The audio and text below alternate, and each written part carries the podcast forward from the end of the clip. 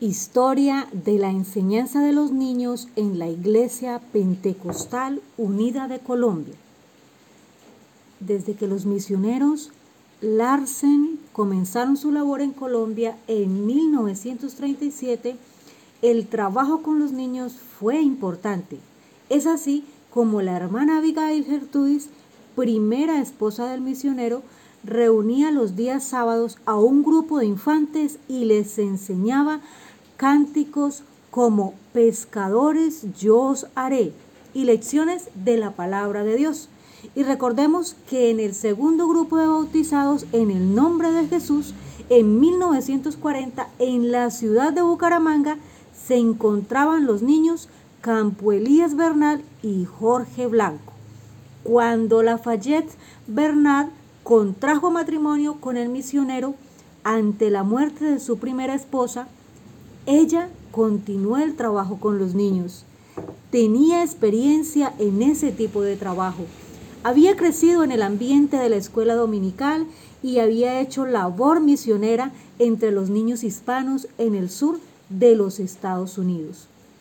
En los años 40, en Bucaramanga, primera iglesia donde se organizó la enseñanza de los niños, se recuerda que tanto la hermana Fayeta Larsen como la esposa del misionero Bill eran extraordinarias para dar las lecciones. Los niños se sentían atraídos por el trato, las atenciones que se les brindaban y la cercanía de las misioneras.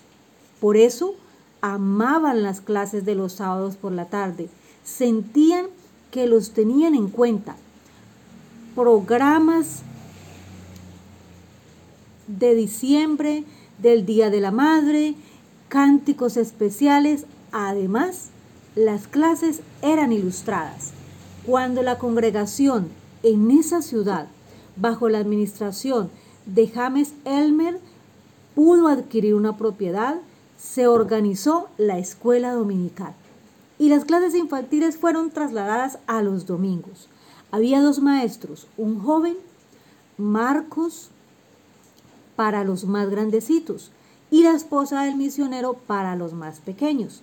Los niños entraban al salón para contar a la iglesia lo que habían aprendido.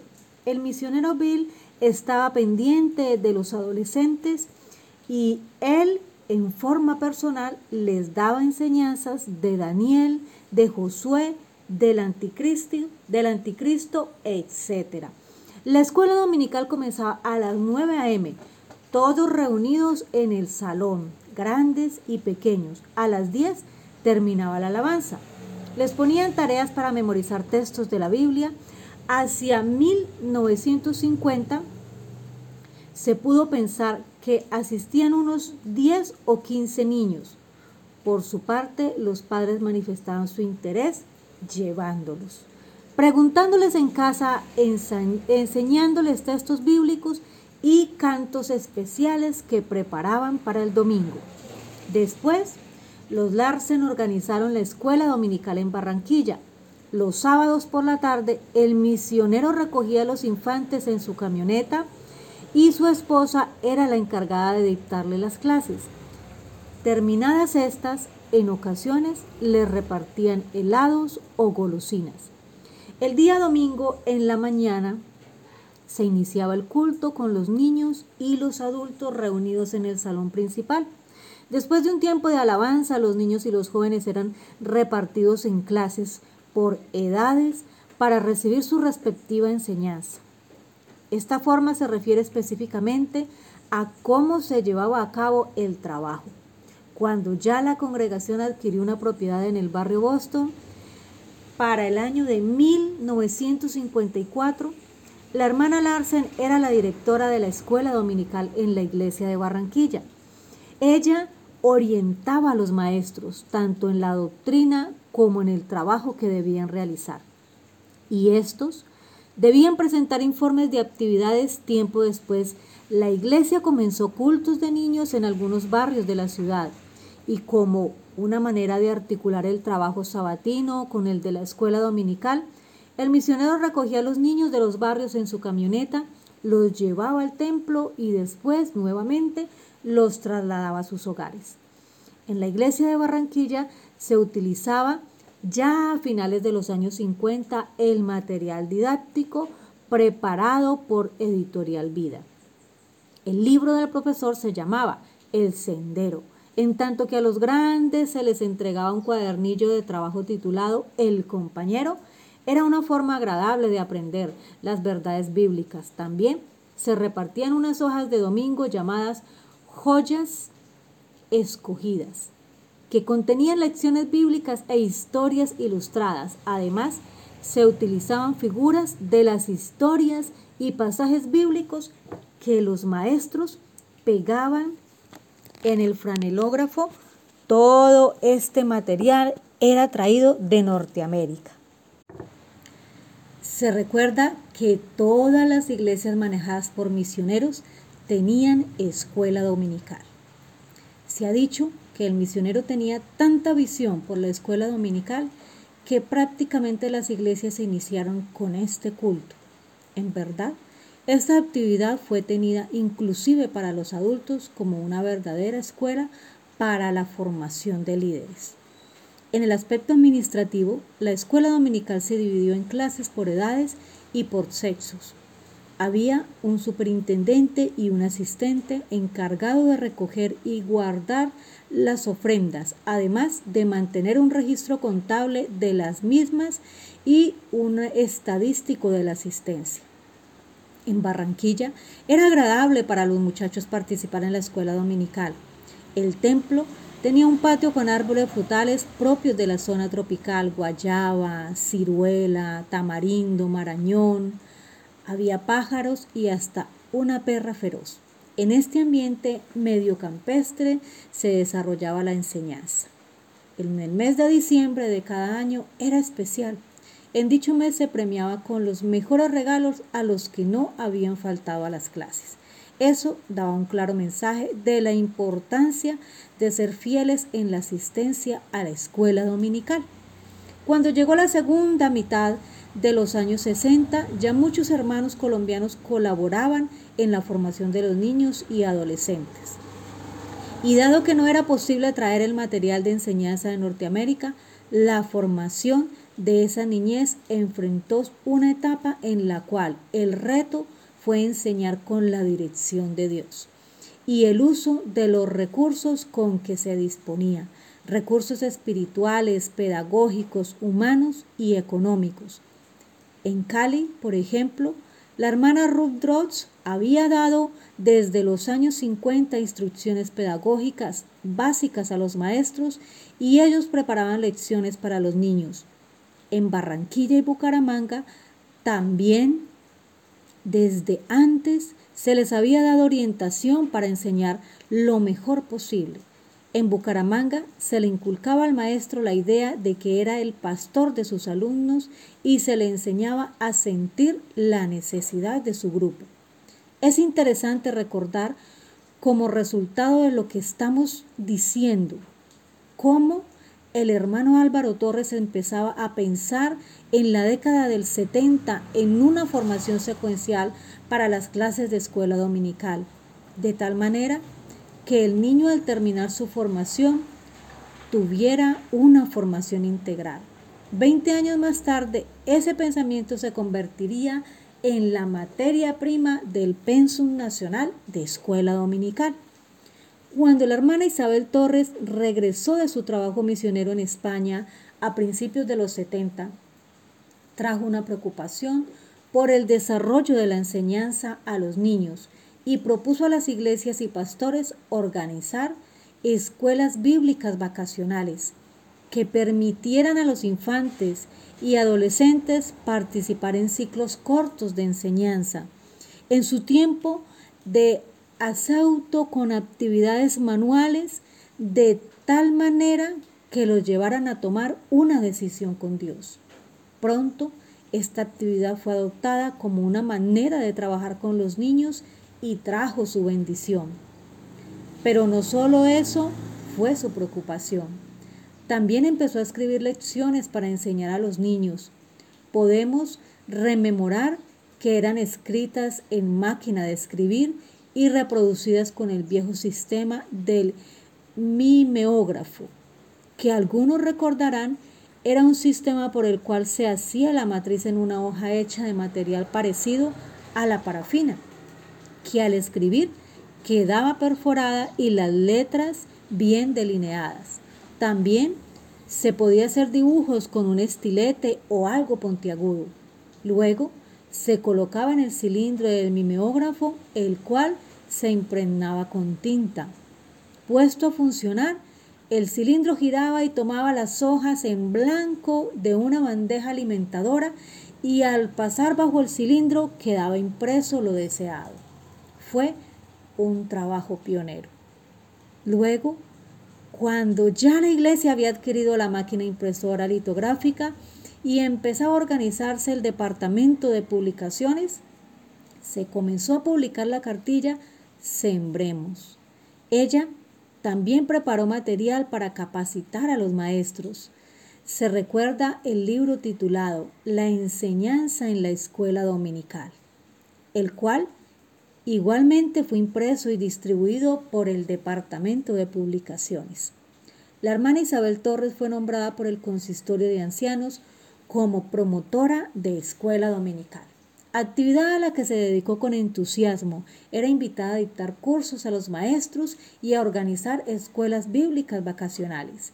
Después de varios años, cerca de siete, la hermana Isabel Torres viajó a trabajar en la obra en Canadá y fue reemplazada por la hermana Josefina Blanco, quien continuó el trabajo y publicó un libro con material para desarrollar en la escuela dominical.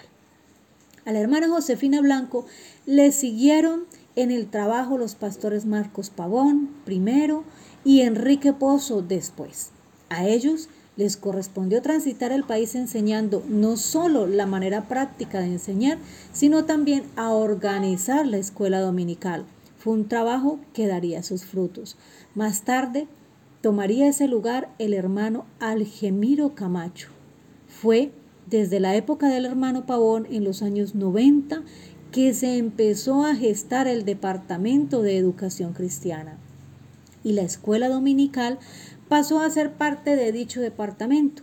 Vino asimismo la organización distrital como el tamaño del trabajo que se tenía que desarrollar, así lo exigió. Y en 1987, siendo el hermano Álvaro Torres pastor de la Iglesia Central de Barranquilla, en una reunión que convocó a varios hermanos con experiencia en trabajo con niños, propuso diseñar un plan de enseñanza secuencial para formar a los de esa iglesia. Esta necesidad se planteó en una coyuntura que no era fácil de diseñar cada año nuevas lecciones que llenaran las necesidades de la congregación Adoptado el plan, se organizó un grupo de trabajo bajo la supervisión del pastor y poco a poco se fueron preparando lecciones para los diversos grupos de acuerdo al diseño planteado. Posteriormente el pastor Torres, siendo director de educación cristiana, propuso al consistorio que se adoptara para todo el país, lo que fue aceptado. No fue fácil adoptar el proyecto, pues en el ámbito nacional no se comprendía y no se tenía seguridad de que se haya aceptado del todo la filosofía del mismo. En parte porque las circunstancias logísticas, de recursos humanos, experiencias administrativas, son diferentes a la iglesia donde se gestó la idea.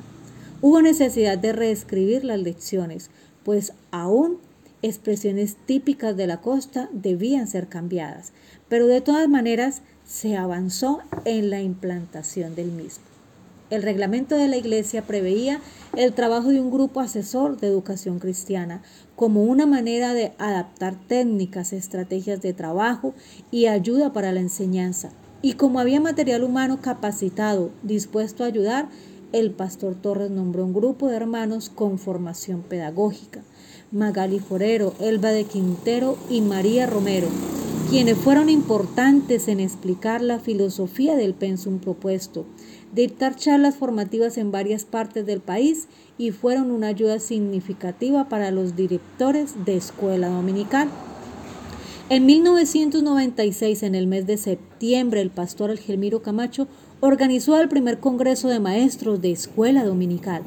Este evento marcó un hito, pues por primera vez maestros de diversas regiones del país se reunieron para aprender estrategias y formas de trabajo. Así, como tuvieron la oportunidad de intercambiar impresiones sobre la labor que desempeñaban y adorar juntos al Dios que los había escogido para trabajar.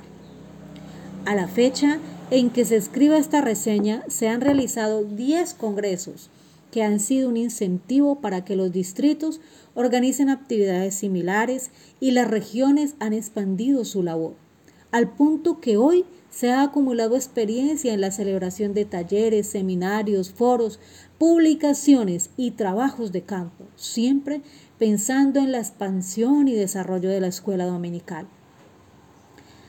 Al Gemiro Camacho lo reemplazó el pastor Giovanni Colorado, quien abocó la tarea de rediseñar el pensum en su presentación y revisar el mismo.